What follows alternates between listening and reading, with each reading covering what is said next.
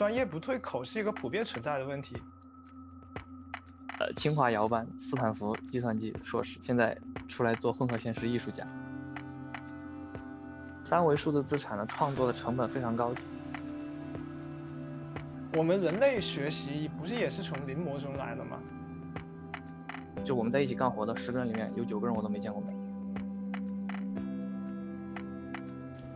欢迎大家来到新一期特有想象力。本期节目是《想象力记设计大时髦》播客系列之一。过去我们对设计时髦的想象可能是包豪斯 （Art Deco）。现在，随着科技的发展，技术越来越成为推动我们重新思考和理解艺术的动力。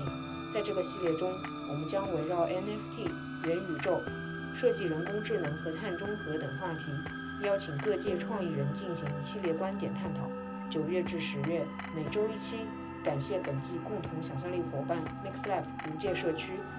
感谢大文件传输安全不限速的创意人文件传输器 Muse Transfer，创意人工具百宝箱 UI Rush，专业便捷报价小程序报价购对本期节目的大力支持。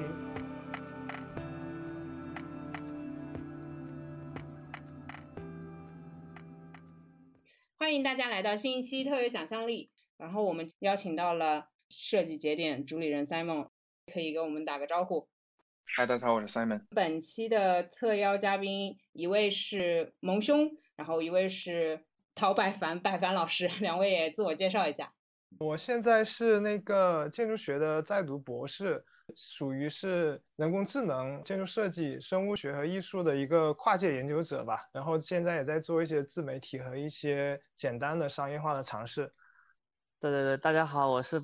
陶百帆，然后我现在是一名创业者，主要是这个增强现实与空间互动方向的一个。百帆能不能再具体聊聊，就是这个具体在做一些什么事情？最近最近在做，比如文旅商业空间展厅里面的一些，就用增强现实涉及到的一些营销啊，然后那个展览展示，呃，这样的一些互动。啊，就是应用一些自呃已有的技术，然后把它去做内容做落地是吗？还是有也有说在自己研究一些技术之类的？啊，主要是用已有的技术去做内容的落地。一般是什么样的甲方会找到你们？还是会说是你们要去主动的找甲方？就是想跟大家聊聊现在这个 AR 或者 AR 的这个市场是什么样的？哦，这块的话，其实主要还是一些科技方面的，就是一些公司吧，他们有一些想要用这些新技术，因为 AR 事实上算还没有完全普。推广开嘛，还是算有一点点科技感的一个技术，主要是宣传一下自己企业就是在科技方向的一些形象嘛，在技术方面的一些形象。对，啊，很具体的话就是大家耳熟能详的一些，呃，网络通信啊，硬件、软件的一些大厂。那这个现在就是就是盈利能力怎么样？你觉得就是目前这个阶段，或者说跟你的同行整个的话，因为其实 AR 的这个整个产业它都还属于比较。呃，比较早期嘛，我觉得也还算比较早期吧。然后它商业化落地，其实应该还没有一个特别明确的行业准则等等。然后那包括它的收费等等，这方面就是你觉得现在这个行业怎么样？适合进吗？不太适合，其实如果从行业比较宽泛的来讲的话，其实不太适合，因为就实在是太早期了，可能就就是投入产出比没有那么的成熟，它的商业模式没有那么成熟。我觉得可能像市场上活得比较好的那百分之百分之十的公司，可能都有一些。有一些就是相对的不对称的一些优势吧，是指他们的技术方面有壁垒吗？还是？对技术这一块其实壁垒倒不是特别严重，因为最好最简单的技术其实都是开源的，像苹果的 ARKit、谷歌的 ARCore 这些，对吧？然后很多的那些算法其实也都有一些开源的模型之类的。我觉得壁垒还是存在一些，比如说产品设计啊、渠道合作啊这些方面吧。还有可能有一些比较独特的想法，然后发现了一个小小的细分市场，然后那个细分市场里面，它因为整个 AR 的这个市场没有那么大，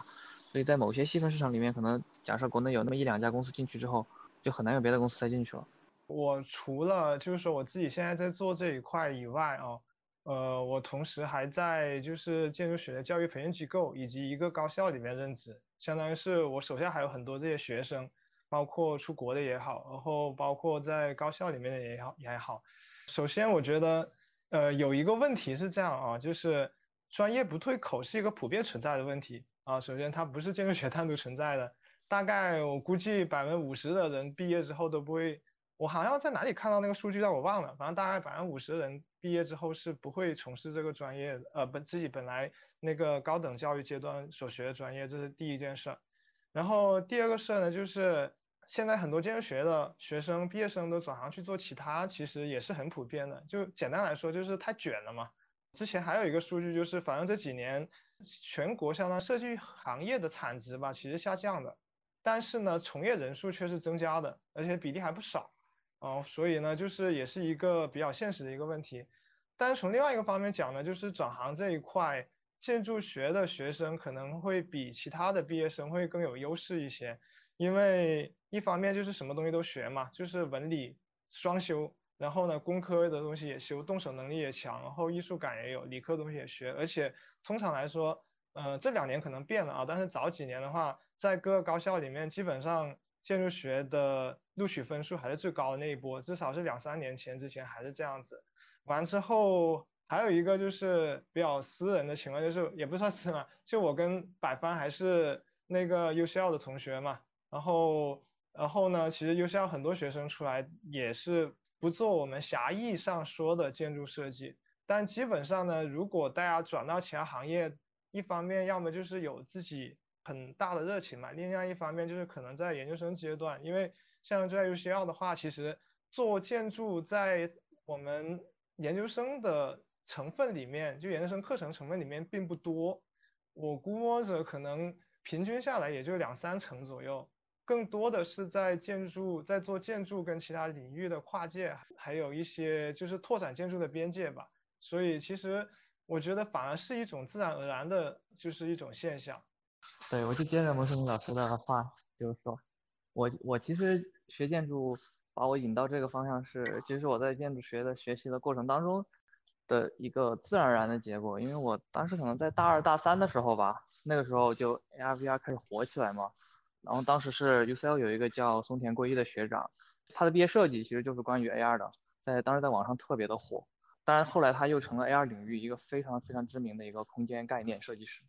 然后我基本上是因为他作品，然后喜欢上 AR 这个方向，然后去 UCL 读书，然后毕业了就干了 AR 这个行业。所以总体来说，我算是受学长影响，然后加上自己的爱好走上这条路的。我如果没有学建筑学的话，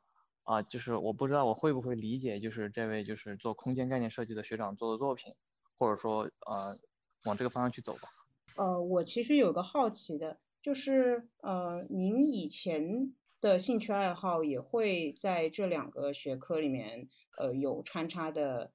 就是关注嘛，就是应该不止不止一个人对你产生了影响哦，或者说我们理解为去关注这个领域还需要其他知识的辅助吗？啊，有的有的，从小喜欢看科幻的东西嘛，然后像什么黑客史、黑客帝国呀这些。像那个《神经漫游者》最早的那些科幻小说，我以前都看过。关于 AR、VR 的这个这些，包括《攻壳机动队》嘛，这些作品其实，嗯嗯，对我是产生了影响的。然后 AR、VR 这个技术本身兴起的时候，加上刚好有这样一位非常知名的建筑背景的空间概念设计师的呃作品，就是让我认识到我真的是可以选择这个作为呃未来的研究方向。嗯，所以实际上是从初中开始的，就是对科幻的这些作品，动画也好。呃，电影也好，还是这些小说也好，培养的这种啊，对想象力的，就是有有一定想象力的未来世界的这种爱好吧。然后到我看到可能在有生之年真的能够把这个未来世界变成现实的这种，嗯，实际情况，就最后决定自己去干这个。呃，对，那那这样我同样的问题也顺便问一下蒙蒙兄蒙老师。我先补一个我想说的事，不然我忘了。我刚才想补一个东西，就是呃，其实，在那个至少是在 UCL 语境下的建筑设计，它不是。它的那个范畴会比国内的一个定义更大，它不仅仅是，当然它包含啊，它不仅仅是关于把房子设计建造出来的这么一个专业，它更大的内涵在于就是怎么去塑造我们的环境，所以这个范围就很大了。就你环境里面除了房子本身，你声光电也是环境，然后呢，甚至你的一个社会的组织架构，或者说你的呃民间的一些活动都是环境，所以基本上。在 UCL 出来的话，大家就就是一个项目啊。它最开始的时候就是不会是定基地啊，或者说是怎么排平面。它首先是你自己先把你的 proposal 建立起来，就是我为什么在这里需要有这么一个东西。然后相当于是分析环境跟人之间的关系吧，或者人与人之间的关系，所以就是很容易就会拓展到其他行业，就是所以也是个自然而然的一个问题。然后就是我比较早的时候就接触到就是计算机啊，还有一些科幻的这些东西，所以就是学了建筑之后，就再把以前的一些兴趣融入进去，也是一个比较自然的过程。我有一个问题啊，就是我们现在看到有越来越多的设计师，或者说从设计艺术领域的人，他正在去借助计算机的力量，然后或者去学计算机，然后以此来达到一个交叉领域等等。包括我本人也是，我自己背景是产品设计嘛，然后但是我现在研究生读的是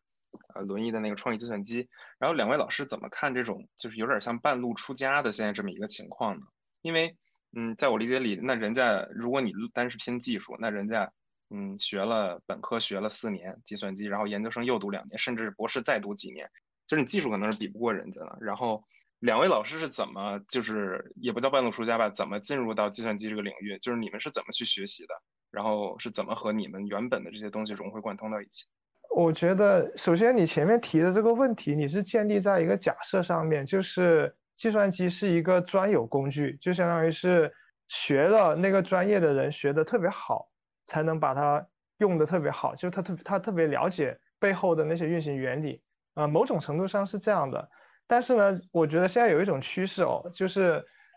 呃，我们先不说人工智能，就比如说你以前没有 Windows，只有 DOS，只有命令行的时候，你一般人是不可能用电脑的，对吧？因为你根本就那个门槛就很高。但是你 Windows 出现之后，OK，那稍微懂一点电脑的人都能用。在后面呢？可能所有的软件，包括办公套件等等，就普通的，基本上你日常的办公就离不开电脑了，就离不开这些办公套件了。我想说的意思就是，AI 这个东西其实很快，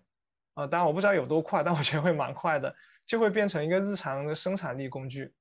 它不会说就你一定要去学习人工智能才能用人工智能，它很快就会变成一个就跟你用制图软件，甚至就用办公软件一样的这么一个东西。所以。你肯定不会去问一个人，就是说，你一个，比如说你是一个文员，那你学用办公软件，你不比那些学计算机的人做的好，呃，就是怎么比得过人家，对吧？我们不会问出这个问题，所以我觉得首先问题在这，这个东西很快就会变成一个所有人都能用的东西，这是第一点。然后第二点就是说具体一点的话，就是现在计算机业界啊，就是说写代码或者说做模型能力最强的那些人，他们主要的精力和能力还是集中在。呃，我们说叫推 state of the art 模型吧，就他们是追求，比如说我的视觉的识别度最高，或者我生成的我的图片的离散度最低，保真度最高，他们追求的是还是大部分情况下还是这么一些东西。但是现在包括我们国家很多时候都在推 AI 落地嘛，就是其实很多很多专业很多很多赋能都能够通过 AI 去赋能。然后呢，一方面是其实程序员不够用，如果你每个专业都要用上 AI 的话，第二个呢。其实最开始你设计这个软件的时候，可能你需要百分之九十的都是程序员的技能。帮一个公司去设计软件的时候，你可能需要百分之七十的程序员技能，百分之二十百分之二十的沟通能力，百分之十对那个公司的业务的理解。但是就是到这个技术推到最后那一环节的时候，有可能你对这个专业的理解和你的计算机能力，对于你使用 AI 在这个行业中成功与否的比例，可能是五五开的。所以，当达到这个比例的时候，我觉得这个专业本身的从业者还是有他自己的优势在里面嗯，对，其实我的看法跟那个蒙胜宇老师挺类似的。像大家可能应该知道，以前还有一种职业名字叫打字员，就是在计算机还没有那么，我说计算机这个设备还没有那么普及的情况下，还有专门的一个职务叫打字员。后来还有翻译嘛，对吧？现在其实也没有谁说英语。方面的工作技能一定需要翻译了，所以我觉得计算机可能会变成大家生活工作的一部分吧。就学学 C 语言和学英语一样，可能没有太大的区别，可能会成为大家的一个必备技能。当然，如果特别特别专精的那种的话，那某一个专业方向领域上的，你说纯粹做算法研究，那对吧？肯定就会比不上专门做那个方向的人来的那么的自然。但如果它本身只是为了我们实现我们观念的一个工具，我觉得可能。我随着教育水平的进步的话，应该，诶，这个东西会普及，就跟英语和打字一样。然后第二点的话，关于关于半路出家这个问题，其实我觉得，呃，我也很认识很多就是学计算机的，然后现在现在来搞艺术的呀。像那个我现在一个非常好的朋友，他就是呃清华摇班，斯坦福计算机硕士，然后现在出来做混合现实艺术家，去同济学学那个学建筑学去了，读建筑学的博士，然后想搞空间艺术。所以其实这个也是双向的，并不是说，呃，只有搞艺术的人会去学好计算机之后去表达自己的想法，也会存在那种就是学计算机的人突然哪天脑子开窍了，觉得自己想搞艺术，然后去干干我们这行。用的很妙。嗯，对，这个在实际合作过程当中还是非常直观的。你像我们跟，呃，像我们公司其实。包括我们的合作伙伴，其实就我们这个方向呢，其实大家是一个场景驱动和业务驱动的公司。就业务场景是什么，然后使用场景是什么，然后那个里里面需要什么，然后我们根据这个场景去构建产品来做设计嘛。设计师都是这样的嘛，我要先阅读这个 context 去定义问题、解决问题。但我们的定义，我们所定义的问题，我们寻找解决问题的路径，其实主要是从用户体验出发，从那个就是业务逻辑出发。但是。我们现在合作的技术大厂，他们所定义问题和解决问题的方式，其实往往都是从指标性的，比如说识别率啊、识别度啊、啊这些方面去出发的。然后他们做出来的产品，至少在刚做出来的样子和业务场景其实结合并没有那么紧密。但因为他们是一个技术出发的，他们并不是面向某一个特定业务场景的，他们想的都是，比如说我做了一把屠龙刀，通杀百业，对吧？我不仅在，比如说我们现在的这个空间互动领域用，我也在什么自动驾驶啊，在。无人物流啊，在安防啊，很多领域去用，把这个就是 SLAM，就是空间识别、空间定位技术都用起来，然后去去把这个 AR、VR 的这些技术都用起来。那么这个时候他就没有去深入某一个场景里面。我们现在和技术公司合作非常明显，技术公司他们都是在呃在这种通用的情况下去追求指标性的一些东西，但是我们其实是在打磨跟业务场景相关的产品，因为这个是我们的立身之本。我想问一下白白兄啊，这是不是这两者如果能够以一个比较好的形态结合，应该是一个比较好的团队？刚才提到这两类人，就如果能够融合的比较好的话，对，是的，理论上来说，嗯，有的公司出，其实吧，有的公司是从业务出发去做嘛，有的公司是从技术出发去做的。但如果这两个合在一起，肯定当然就最完美了。我觉得可能蒙老师在这方面比我更有发言权一些吧，因为他做那个 AI 内容生成嘛。有有吗？我还想，我还想说让你回答。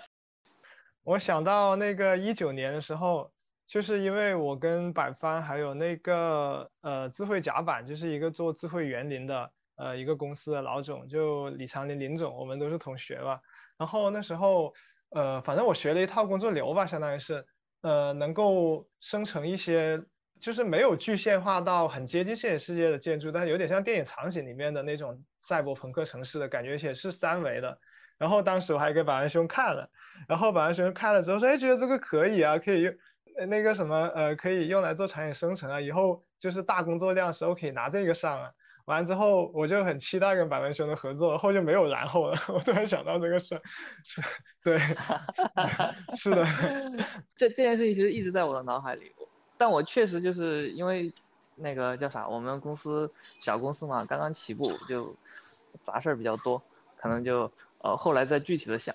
具体做实践的时候，可能对探索性的东西，也就没有立马能落地的，就是东西的那个就是关注度可能会相对减少一点。但这个事儿我一直在脑海里，就因为就是三维数字资产的创作的成本非常高，这块确实是的。我们现在在接触的这些项目里面，就是呃往往。他们就是一个项目里面，为了做三位数的资产，就是几十万、上百万的成本花出去，有时候我们自己看着都挺心疼的。因为弄完了之后，这事儿过了也就过了，然后跟过眼云烟一样，像拍个就拍个像拍个动画片一样。但这种东西做出来之后，又没有给人留下太深刻的印象，嗯，就还是觉得挺可惜的。但明但是呢，另外一方面，就是市面上已经存在大量的已已有的线上的各种各样的 3D 内容库，而这些 3D 内容库。我觉得其实按道理来说，我自己整理了一下我们经历过的所有的这些项目，我觉得目前在线的 3D 内容库已经绝对百分之百的完全满足我们现在已经经历过的所有项目，我就没有一个有效的方式可以把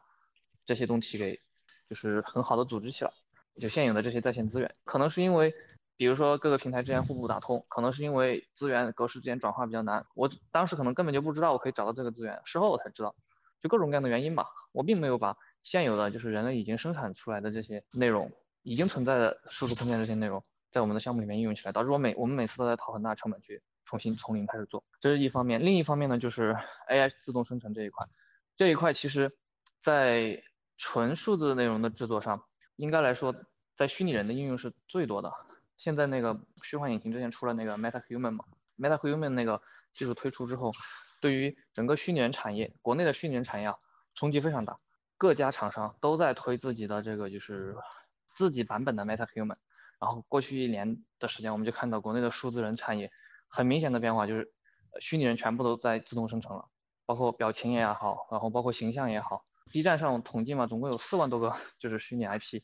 在 B 站上活跃着的，如果加上抖音、快手，可能一二十万虚拟 IP 了。就我们整个现在国内市场，当然有多少是赚钱的，并不知道啊。有这么多公司在做这件事儿。另一方面呢，就是呃场景和就是更加空宽泛的这种空间场景，就比如说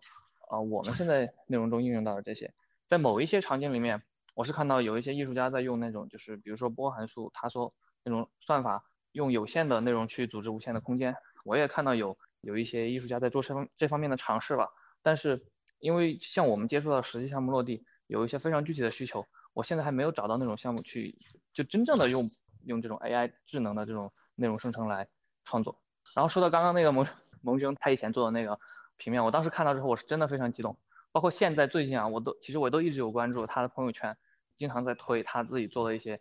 AI 生成的城市。我是记得。好像是说一晚上有有一个那个项目是一晚上做了几万张那个城市场景的生成，是吧？对啊，一一晚上做了，我想要六十四乘以三百，两万多张，然后快十个 G 我都删了。对对对对，就这种这种好恐怖的生产力，我觉得哪怕在这种三维场景，就它那个是二维的嘛，其实我觉得我看它的那些二维的话，其实已经 make sense。然后虽然是在那么一个。局部的范围，我觉得如果这个东西用在三维场景里面，然后真的能用上来的话，可以极大的解决我们现有的一个鸡和蛋的问题。因为我们现在 AR 场景有一个鸡和蛋的问题，就是它的内容不足，就导致体验不好，消费者的选择不多嘛，选择不多就导致我们不能就是体验打磨的没有那么好。因为我就有限的这么几个内容，平台内容也不多，对吧？那那肯定消费者用一下就腻了。但另一方面呢，它的这个内容没有那么多，又吸引不了更多的。呃，内容创作者进来，就是内容创作门槛高，导致没有更多的内容创作者进来，就导致内容生产成本高，进一步加剧了这个就是内容少的这个劣势。所以这样一个循环相扣的鸡和先有鸡还是先有蛋的问题，就导致整个生态的发展一直卡在这儿。那国外的那个 VR 产业解决了这个问题，那是 Facebook 砸了多少钱嘛，对吧？砸了那么那么多钱才解决的。国内的话，当然现在有希望了，字节入局了。那未来能不能？解决这个问题呢？我觉得可能砸钱是一方面，我相信字节会大量的去砸钱做这个事儿。有没有更好的工具，可能是另外一种路径吧。这里面有个提问，其实刚刚百帆在提到这个内容困境的时候，我一直有个困扰是，我们一般用数据来训练模型嘛，然后那模型生成的内容其实。本身就和我们提供的、我们喂的数据是强相关的，这样会不会去削弱或者限制自动生成的可能性？那我我这么猜想的话，按照逻辑来看，是不是相当于它内容就是没有办法跳脱出数据模型这样的内容？就是说，这样通过智能生成的内容对呃市场或者说对作者它的价值会在哪里？或者嗯，它有什么可能突破的点？我先从你最近的一个问题来回答，就是关于那个内容生成的。首先，第一个呢，就是我们不会用机器学习生成的内容再去训练模型，至少我不会用这个模型生成的内容去训练同样的模型。然后一般是用什么呢？一般是用本身是人手做出来的内容，或者是可能别的模型生成，用别的素材生成内容去训练。因为如果他自己生成内容再去训练他自己，会产生一个什么问题呢？在机器学上叫过拟合问题，就它相当于是相当于是就是呃，比如说我们去备战高考，然后呢我们就会去做题，完之后呢，如果你老做那一套题，最后的结果就是你把那些题目都背下来，而不是你真的去懂那些题，所以所以实际上不会不会有这个问题，就是不会一直用重复内容去训练它，这是第一个。然后第二个呢，上次是在是给。好像是给上海视觉艺术学院吧做的讲座，他们也问了这个问题，就他们就觉得，就是 AI 它是不是学那么多东西，它就是抄啊，或者说它就是去混合它看到那些东西。但其实你退一步讲，我们人类学习不是也是从临摹中来的嘛？对吧？大家学写文章，我们学画的都是先临摹，然后你写文章也是先看人家好的文章。当然现在也有人造轮子，但是直接造轮子的人不多，大多数的创新是做连线。就是把已有的东西经过群重新组合，所以这一点上 AI 跟人是一样的。然后这是第一个问题，然后第二个问题呢，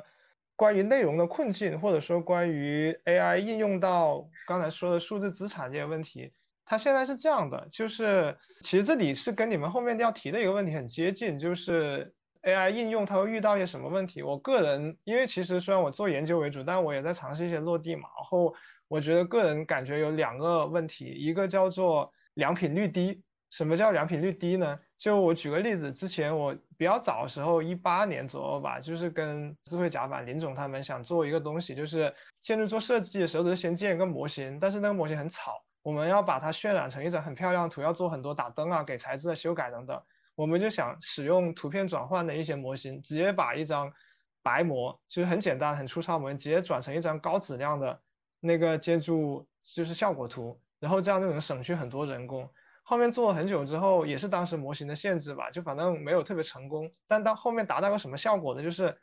它用来给我一个人用是可以的，但是我作为一个工具推出去不行。什么意思呢？就它可能生成一百张图，有一两张是接近人类调参的水准的，但是呢，你作为一个工具就不行，所以它良品率比较低。它有能出来可用的东西，就我每天发那图，你们都觉得很好看，但它每一张好看的图背后可能有一百张失败的图，这第一个。第二个呢，它可能还没有，因为 AI 某虽然说现在有很多 AI 的可解释性的模型啊或者方法出来，就我们不完全是黑箱了，但是很大程度上呢，对它进行一个很精细的控制还是比较困难，所以就面临一个问题，叫做它没有在很多时候它不能切入到工业标准。就比方说举个最简单的例子，我可能印刷需要一张五千乘五千的图分辨率，但是呢，它模型受显存显卡限制或者说模型的容量限制，它只能生成最大到一千一千零二十四乘一千零二十四，那它这个标准它就没办法切到了。然后呢，如果是白板书那边的话，你单给它一个 3D 模型是不够的，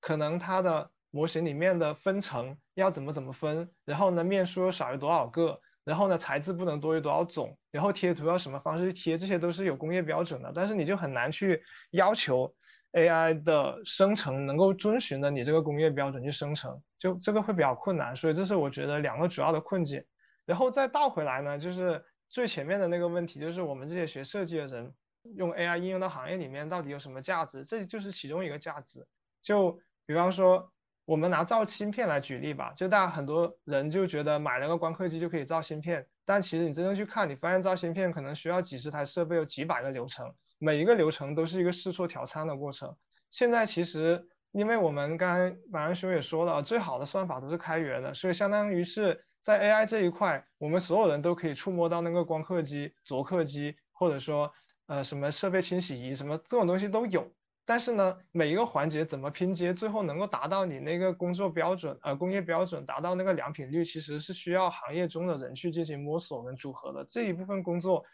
虽然有可能它不直接涉及底层的代码，但其实也是很有价值的。这个地方我其实也想问一个问题，就是关于这个 AI 做内容生成，因为嗯，我理解当中，我们 AI 现在，比如像刚才蒙老师说的，他你做的这个图，它出了两万多张，然后现在很多人用这个 AI 去做艺术设计，他也都是在用它做一个像发散一样的东西，但是你最后还是需要用人，还是需要人从。几千张或者几万张图里面去挑出那几张好的，或者说能被人理解的。这我一个朋友在做，他们在做一些就是一些数字生物，然后他们可能一次能生成几百几千个不同的数字生物，但其实很多东西你看起来它根本看不出它是个生物。然后他们可能从中挑出来他们觉得真的好看的或者能被人去欣赏的，然后再怎么怎么样。那我会觉得这个过程其实很像设计师我们讲的，比如说一个很标准的双钻模型，我们前面去发散，你可能发散然后 brainstorm 出。很多很多的点，但是到某个点以后，你需要去把它再收束回来，然后最后找出那几个设计的最后的这个这个点，然后这个设计思路等等。但是，嗯，我不知道就是 AI 创作它现在有没有，就是在趋势上说它它有没有这个收束的这个办法？因为还是说或者说它现在只能够去做发散，那在什么情况，在什么时候它能够，就是在未来它能有没有可能把这个收束的功能也给做了呢？或者说现在有没有已经在发展这方向？其实我觉得可以的，一个就是比如说现在，呃，就最近为什么质量一下子提高那么多呢？其实还是良率提高很多。就是以前我们有模型能够生成很高分辨率的图片，但你不能控制它生成什么图片，那它可能搞几万张，你不仅要好看，你内容还要符合。然后呢，现在不是有那个 Clip 嘛，就是那个它能够测量你给的文字描述跟图片之间的关联度，所以它就能够控制模型去定向生成。你希望你用文字描述的内容的图片，所以首先这是一个收束的过程。然后呢，但是这些图片出来之后，可能还是有很多质量不好的，所以呢，其实你可以构建另外一个 AI 帮你选图啊，这个我觉得我可以去做，但是我最还没有做，就是比如说我生成了一万张，然后呢，我自己先手动挑个五六百张觉得好看的，那它就是构成了两个样本，一个是正样本，就是你挑出来好看的，另外一个就是负样本，就是你觉得不好看的，然后你这两个样本就可以再喂一个就是识别图片也好，识别 3D 模型也好的 VAI，让它再帮你去挑图，其实也是可以的。但这儿难道不会有一个问题，就是我在一个项目里，然后比如说两万张，我先选，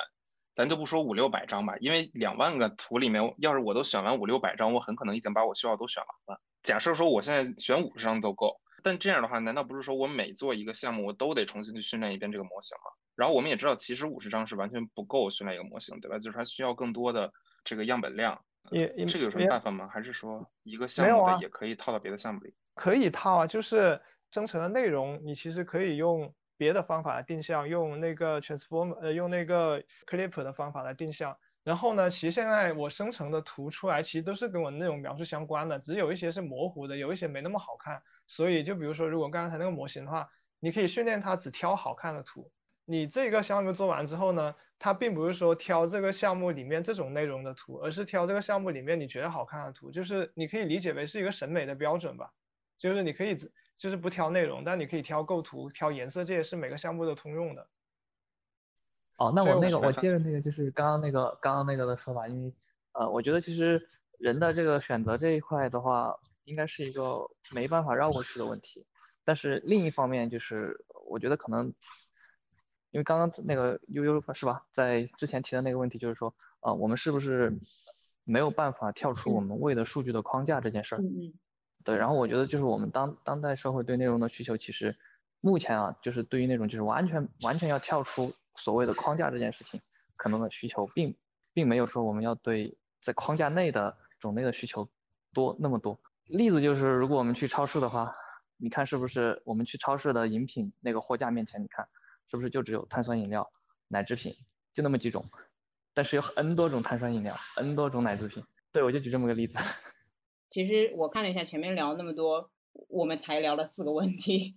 那呃，我们好像应该呃再聊一下虚拟建筑这个。其实我对两位关于建筑这方面的领域还是很感兴趣的，因为这个其实是和我们生活中日常相关的。有一个比较特别有意思的畅想吧，就是说，因为之前我们也聊在在聊元宇宙，就是前面两期我们都和都都在聊元宇宙这个话题，就是。你们俩会畅想人们怎么以怎么样的状态去生活在虚拟建筑当中？就是说，或者说，在虚拟建筑这个东西出现之后，就是成为我们常态之后，呃，人与社区、人与人之间的关系会区别于我们目前有什么变化吗？就我觉得，人与社区、人与人之间关系，因为这个东西虚拟，就是元宇宙、虚拟进入到来产生变化。就这个问题，其实现在已经能看得出些端倪了。就是，就以前大家会觉得有了互联网之后，世界会变平嘛，就大家的沟通会拟合掉嘛。但现在你们发现，就是互联网让大家更割裂，就是因为 总能找到跟你一样的一小撮人聚合在一起。然后呢，现在在物理环境下呢，就是我们有共同喜好的人，还会受很多东西的隔阂，就比如说地理条件约束、阶层。哪怕你买房的位置等等，但是呢，如果是迁移到云上面、元宇宙里面的话，我觉得可能因为地理跟阶层造成的这个隔阂会更大的被打破，然后更多的会会以兴趣的聚落来划分，就喜就是臭味相投的人在一起做喜欢的事儿，因为你地理不成问题啊，你就输一个坐标，呃，输入一个坐标你就飞过去了，然后阶层也不是问题。既然你能飞过去，哪怕它可能里面真的有房产吧，像 Decentraland 那种，你虚拟建筑上还是可能有房产。对。但是那房产可能只是影响你的怎么说呢？你的一些 reputation 吧，影响了你的一些 identity，但是不会影响你的一个就是对于社交的可达性。所以我觉得以兴趣聚落来划分人类会达到一个前所未有的一个程度。呃，不过我其实刚刚您在举例子说阶层不是问题的时候，我其实想到之前。很火那个 Clubhouse 里面有一个细节，就是呃，你作为听众进去嘛，它其实会被分成两拨人，一波是主播关注的人，就是或者说是主持正在讲话的人关注的人，另外一波是啊只是听众，就他并没有被里面任何人关注。我觉得这个某种程度上其实也是一种呃划分，但可能是以另外一个维度啊，可能是文化圈子的阶层划分，或者其他的圈子的一些呃是这个圈子或不是这个圈子。但我觉得这种划分其实仍然会产生一个影响，是比如说他们在点名呃谁举手想要问问题的话，可能更倾向于点更靠前面的这些人。所以呃我我其实有个猜想是。阶级的问题 可能更加牢固了，上向上向上的通道也许会因为虚拟世界的完善变得怎么说？这当然这是个悲观的想法，不知道两位是不是这么想的？我我插一句啊，我再插一句。首先，我我是觉得个人从这个产品的功能上看，我我不觉得它是一个阶级的划分啊，因为实际上你在上面那个圈或下面这个圈，你并没有在权利上有任何的有有什么的区别。我的理解是，它的一个功能性是。当我作为一个在讲话的人的时候，我知道我关注的那些人有没有在，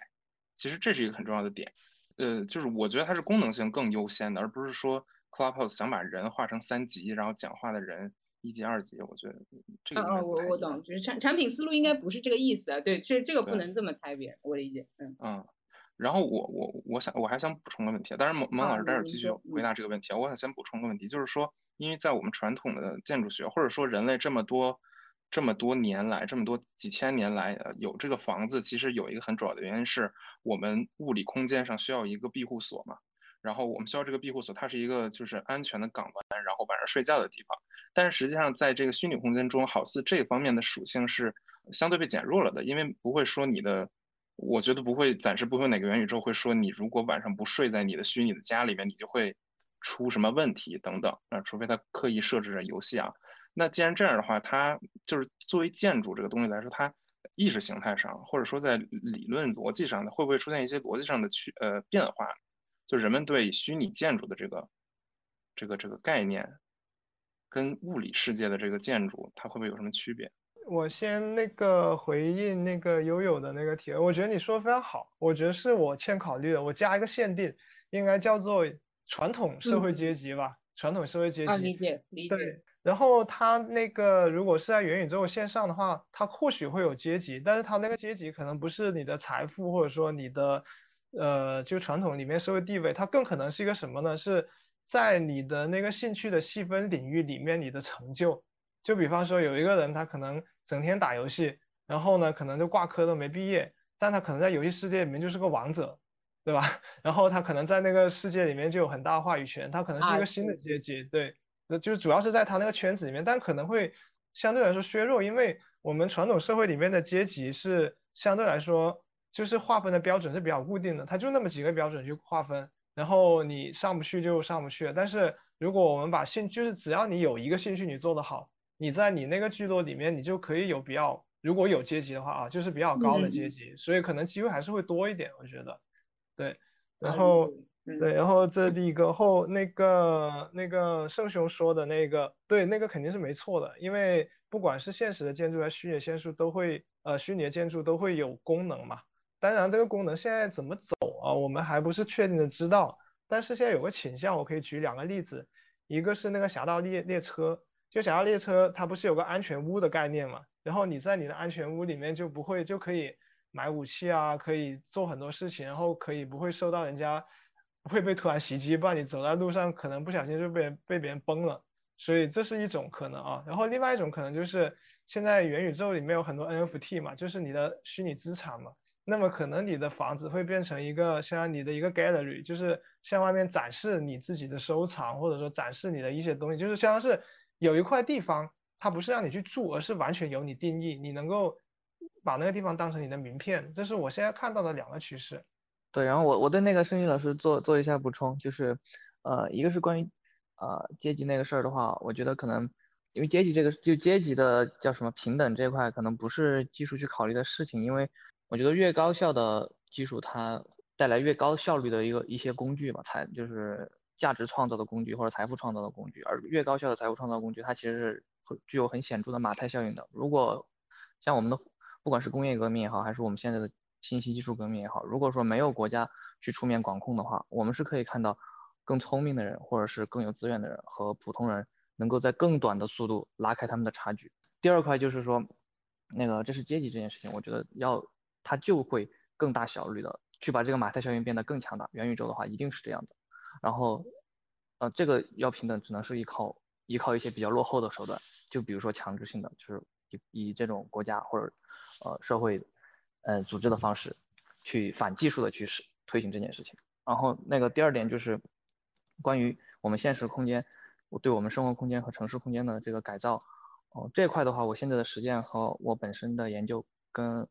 嗯，UCL 在这方面的研究其实是一贯的，就是至少我的学长们的论文那一系列论文到我这边，就大家都会有一个比较明确的，呃，一个观点，就是说城市的范式会被改变，就是公共空间、私密空间、呃，工作空间、居住空间这些，就是在传统的或者说在工业时代依据功能去划分的这种空间种类，在信息时代会被改造掉。比如说现在有这种 SOHO 的生活方式，然后因为我们现在可以做远程会议，所以在家也可以改变成会议室嘛。这种空间范式会改变的。我们自己公司就是一个比较明显的例子，因为我们自己是疫情期间创业的，然后自己做 AR VR 嘛，然后我们是一种云公司的状态。除了最早认识的几个最基础的员工，后来我们在疫情期间到现在陆续招聘的员工，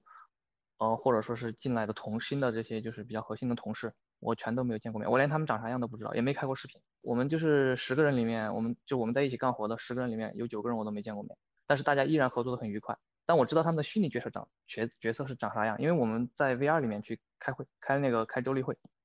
我们现在就是给大家每个人都佩戴了一台 Pico，然后我们开会的话，就是我知道他们的 VR 形象，但因为我不好意思让他们强制开始开会的时候开视频，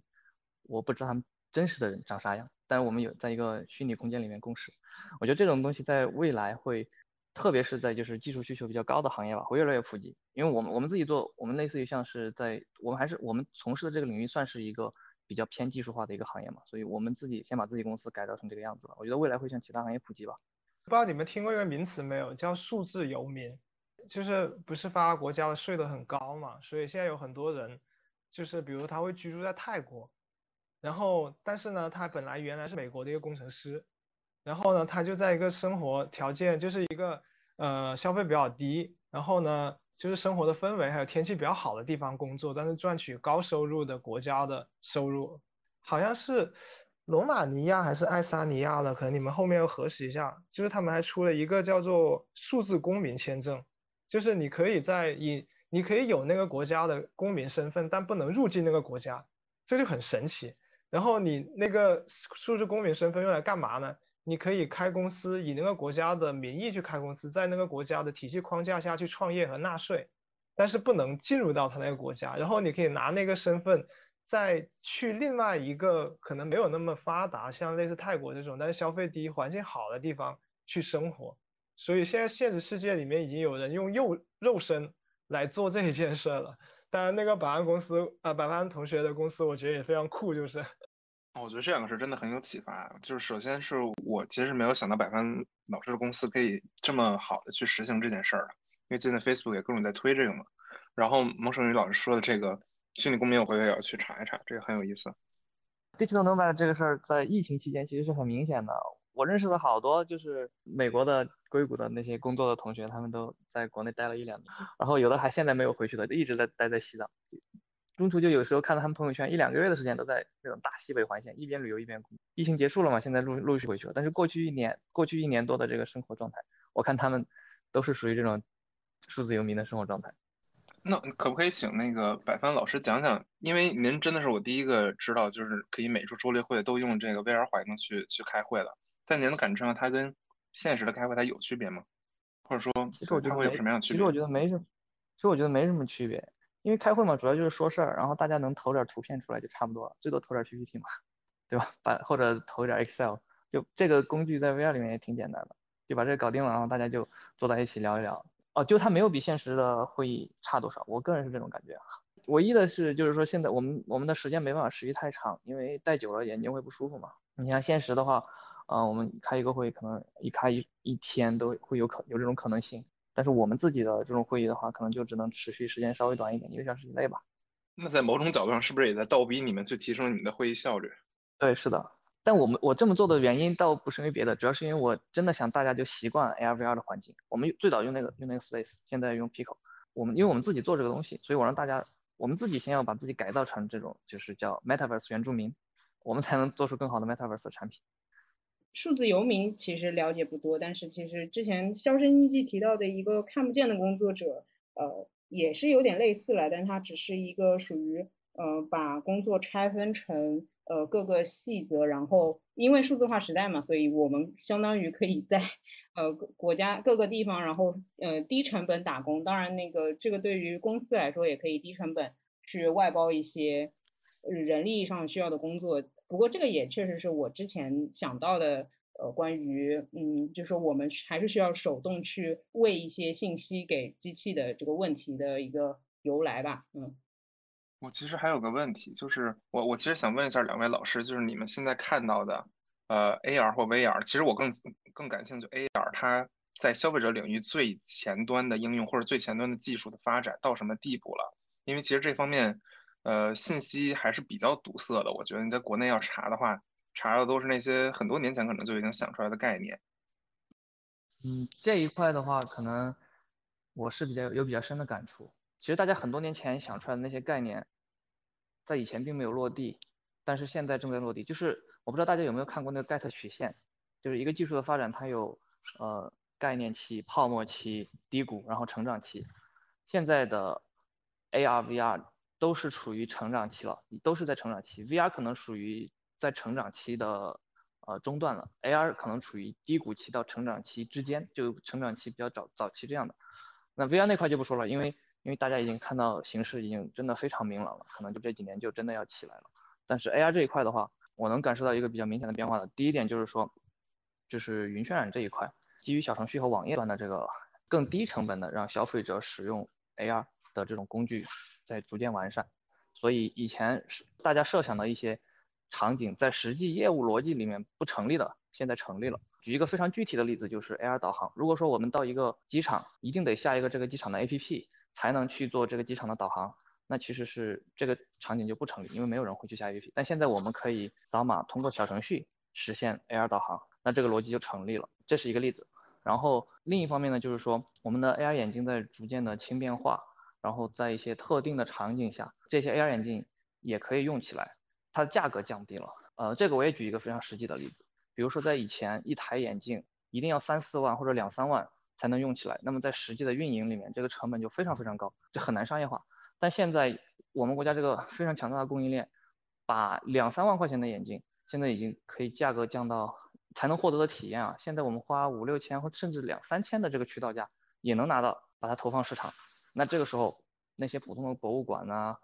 呃，景区景区啊，就能够为这个事情买单了。所以，我们看到国家博物馆、云南省博物馆、三星堆博物馆这些比较头部的博物馆空间，他们把自己的博物馆数字化、展品数字化、内容数字化了以后，就跟那个那个语音助讲器一样，就做一个那种柜台，然后每个柜台里面一个个的小格子，大家扫码打开，哎，弹出来一个 AR 眼镜，然后戴着这个 AR 眼镜去。观展，那今年就是一些头部的博物馆开始用这个嘛，我们也判断在文博市场的话，可能明年会有一个比较大的发展。当然，这个市场我们已经没机会了，因为里面头部公司我们看到从渠道啊、从产品啊都已经跑得非常非常前了。但是这是我看到的，就是呃，因为使用门就总结下来就是使用门槛的降低和使用成本的降低，让一些大家以前设想的但是不成立的一些产品和应用场景，在这两年的时间会真的在全社会推广开来。这是 AR 方面的。谢谢白凡老师。那还是问一下萌兄好了，就是，嗯，其实你自身也是创作者嘛，在介绍里面有看到，就是那，嗯，还想问一下关于内容生成这方面的问题，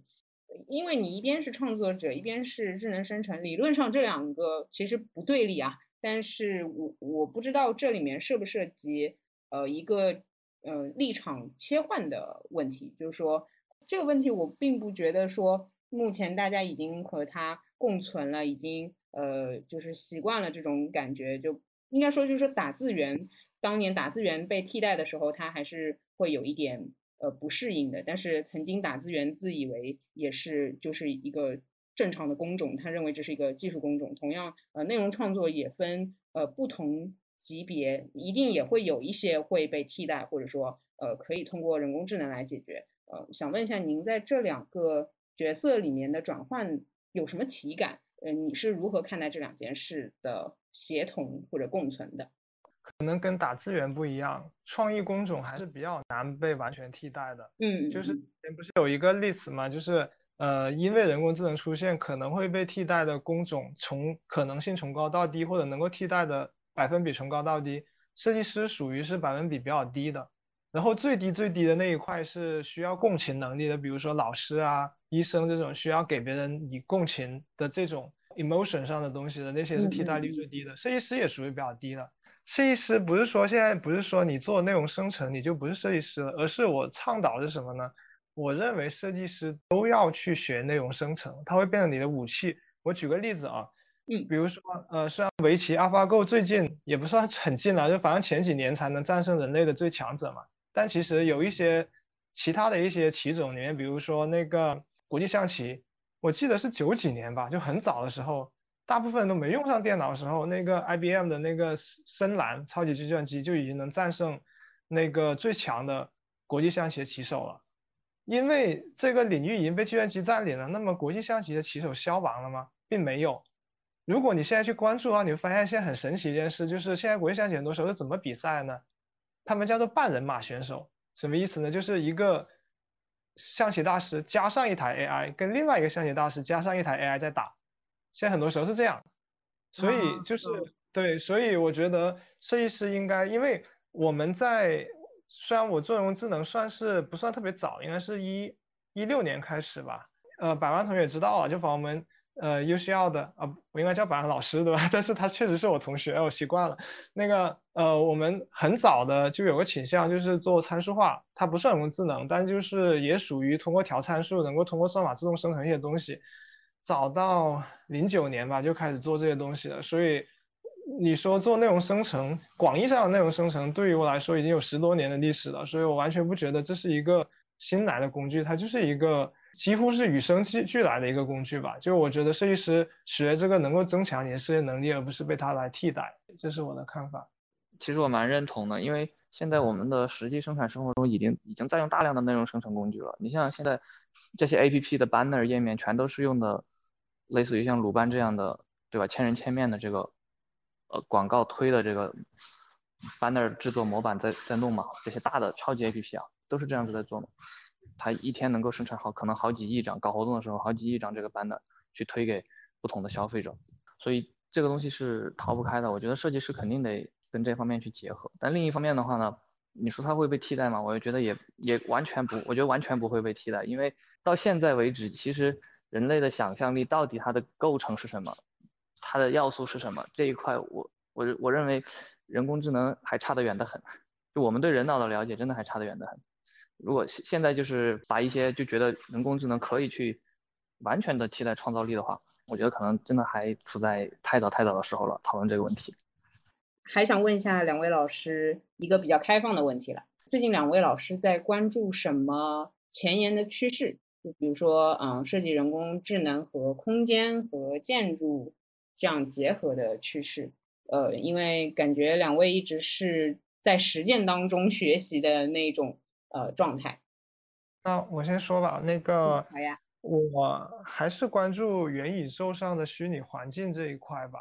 啊，当然有些人说那个元宇宙是泡沫，我先澄清一下，这个东西里面有泡沫的成分，但是这个泡沫呢，一方面可能是股市的炒作上有一些泡沫，另外一个就是可能大家不同的人对它的理解有偏差，有一些理解会导致它有泡沫，就很多人认为元宇宙就是。像头号玩家那样，就是完全全沉浸式、完全模仿真实世界的。就但是，我经过跟一些业内人士加我自己自己的一些思考，我个人认为不是这样。元宇宙其实是一个应该叫做新瓶装旧酒的一个东西。就这个新瓶是什么呢？这个新瓶就是你在线上的所有身份以及你的行为，还有虚拟环境的相统一。然后旧酒是什么东西呢？我举个例子啊，就比如说，其实我们现在，我们以后设想在元宇宙上能做的事情，现在全部都能做，就除了全沉浸式这件事以外，就比如说我们现在做社交，在线上开会，线上做支付，我们现在都在做，对吧？然后呢，我有线上的三维环境，然后呢，能在里面游戏，有虚拟的建筑，有虚拟的资产，这些东西都有。但是他们互相之间是割裂的，就你不会因为说我在线上开会，就就那个就是个元宇宙，我也不会说我在线上支付就是个元宇宙。但是呢，现在概念是什么呢？就是我们把所有环节可能它慢慢会整合在一起，就是你有一个统一的身份，你在某一个虚拟环境里面有一个角色，然后这个角色呢，它能够跟别人去开会，也能够跟别人做交易、做支付，可能还就是包含着你个人的一些成就还有信誉在上面。完了之后，它还能进入到一个虚拟环境里面去做一些比较就是可视化的一些呈现，所以它其实是把所有东西装在了一起。然后呢，这种装在一起，它也不仅不仅仅是概念上装在一起，它通过新的连接，可能就会发生新的事情。就之前也是在那个呃 Miss Lab 的群里面看到了，就他们不是发了那个那个 Gathering 到呃叫什么 Tom 那个那个新的 App 嘛，就上面是个二维的，但是你在二维里面大家碰到之后就可以开线上语音下棋啊啥的。我觉得那个其实有点点那个意思，虽然是一个比较低维的一个 元宇宙啊，我个人觉得这一块还是很很有意思的，因为就像刚才说的，就你新的一个连接产生了之后，可能对于建筑的需求就变了，它会产生新的需求，包括数量上、质量上的功能上的，那么它就是一份增量市场，这是一个蓝海，应该说，我觉得就值得我们去关注。嗯，我其实因为我是在那个，我现在。在实践中遇到各种各样的问题嘛，所以我其实也是挺关注的，因为我很多问题真的要寄希望于技术的进步来解决。我现在在关注的最主要就是三个方面吧，一个方面就是呃云渲染技术，嗯，Cloud XR 这个概念在 XR 就是 AR VR 嘛放在一起，大家把它叫 XR，这个东西刚推出来的时候，就所有的公司就都在提了 Cloud XR，但 Cloud XR 这个东西真的在实际生产生活中用起来的话，现在难度还是挺高的。其实 Cloud XR 它想解决的问题就是，我们可以不用下载 APP 也能体验 XR 嘛。我们之前和 Unity 谈过合作的，用一个那个云渲染的项目，云渲染的方案来帮我们解决这个就是现在这个问题。当时 Unity 开价是超级高，超级高，美金计算的九位数，然后就根本就是大家就觉得这个东西就没办法接受。但这个技术这两年有了一点点进步的趋势了，立马像我说的那个，比如说。一些简单的啊，AR 导航这种场景能够在小程序里面实现，立马就在市场上推广开。如果说能够这个云渲染的技术能够，呃，未来如果能够可在可见的未来哈，真的用的越来越好的话，它在生活中在应用中对 AR 这个场景的推广是有极大的帮助的。就 Cloud XR 这个东西是我非常非常关注的一个东西。然后第二个就是关于 AR 眼镜，因为我们现在在手机上做 AR 其实真的是其实有点反人类，因为我得拿出手机来看嘛。但是 AR 眼镜现在，我比较羡慕 VR 眼镜的那个，就是因为在 VR 那个行业，技术路线已经达成共识了。产业界就是它应该是什么样子交互，它应该是什么样子的光学，它应该是什么样子的，呃，这个是系统架构这些，就基本上已经达成共识，大家都在往一个方向走。所以 VR 它已经其实是处在一个爆发的前夜。但 AR 这一块呢，我们还没有看到技术路径达成现实，不管是光学方案，现在我们看到三个三种光学方案都有大量的支持，然后。还是它的这个整整体的这个产品设计架构，我们也看到有有两种，就是分体式和独立的这一块虽然没有看到共识，但是我们看到就是技术路径在收敛。像以前的话可能 N 多种，现在可能就两三种。如果说再过个两三年，它能够这些相对来说比较前沿的这些技术，它能够达成共识的话，就 AR 眼镜这一块可能会和 VR 眼镜一样，在出货量上，在就是消费者市场接受度上是能够看到一个希望的。然后第三块就是说的智能内容生成嘛，智能内容生成对数字人产业链的这个改变是显而易见的，就这一两年的时间，感觉整个市场就沸腾起来了。如果从数字人这一方面，从那个，而那个标志性事件就是 Meta Human 嘛，虚幻引擎推出的 Meta Meta Human。如果数字人产业的这方面的东西能够应用到其他更广泛的啊内容生成的空间，就是 3D 内容或者空间内容生成的领域的话，啊，我觉得可以在更大范围给我们。的这个产业带来更多的机会嘛，把数字人整个产产业这一两年发生的这个巨大的改变能够给就是再重演一下，这这也是我比较期待的，就这三块吧。对我我补充一个，就刚才说的是概念上的，我技术上，因为百万兄说了很多技术上的嘛，然后技术上的话，我会比较关注就是计算机视觉领域的，因为跟我们内容生成正相关嘛，然后每年都会有很多顶会，然后呢每年都会出来很多新的论文、新的方法。然后这些方法都有可能去整合到我们我现在的工作流里边，就每整合一个方法，可能对就是离刚才我提到两个困难，一个是提高良品率，一个是接近工业标准，都可能都能够有一点点进步。所以我一直在关注计算机视觉领域之新的一些算法跟论文吧。我要不简单说一下我对那 GatherTown 的理解，就是我最近第一次觉得。GatherTown 这样的成这样的产品存在对我的人生有意义，是因为我有我有很多本科的朋友，然后大家现在都天南海北的嘛，不管是各种城市或者甚至于各个国家，然后大家其实也都还在学习阶段，然后嗯平时日常都会学习，然后以前的话可能一起在一个 studio 或者一个图书馆里头大家学，有一种互相陪伴那种感觉，然后也是一个互相监督的功能。但你说现在大家都 remote 的话，我如果只是开个腾讯会议，其实也没有什么意义。一是没有什么意义，二是大家也不会说都想露脸。但你要是不露脸，然后你光开着语音又静音了，那跟不存在没有什么区别。我觉得像 GatherTown 这样，可能你有一个你的这个虚拟 avatar 放在里面，然后虽然我们不一定露脸，我们也不一定说话，但是它有一种就是我还在这儿那种感觉。然后甚至于说你大家想聊天的时候，随时都可以聊两句。然后你要是下线了等等了，那人就从这个房间里出去，等等。然后甚至于说你可以在不同的这个房间里穿梭，然后去。一会儿开会啊，一会儿学习啊，我感觉就是这样子，它会让我觉得啊，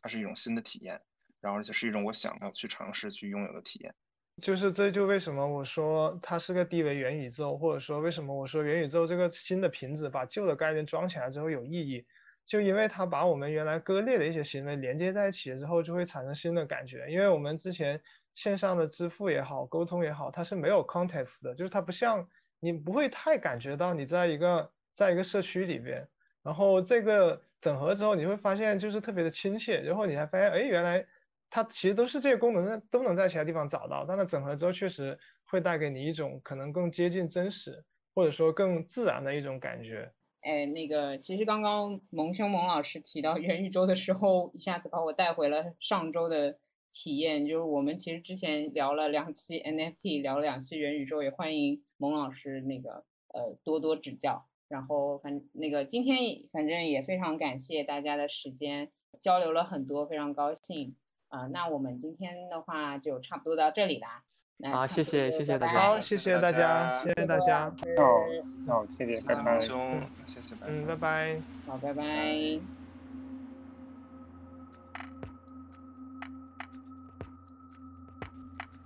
感谢大家收听本期特有想象力，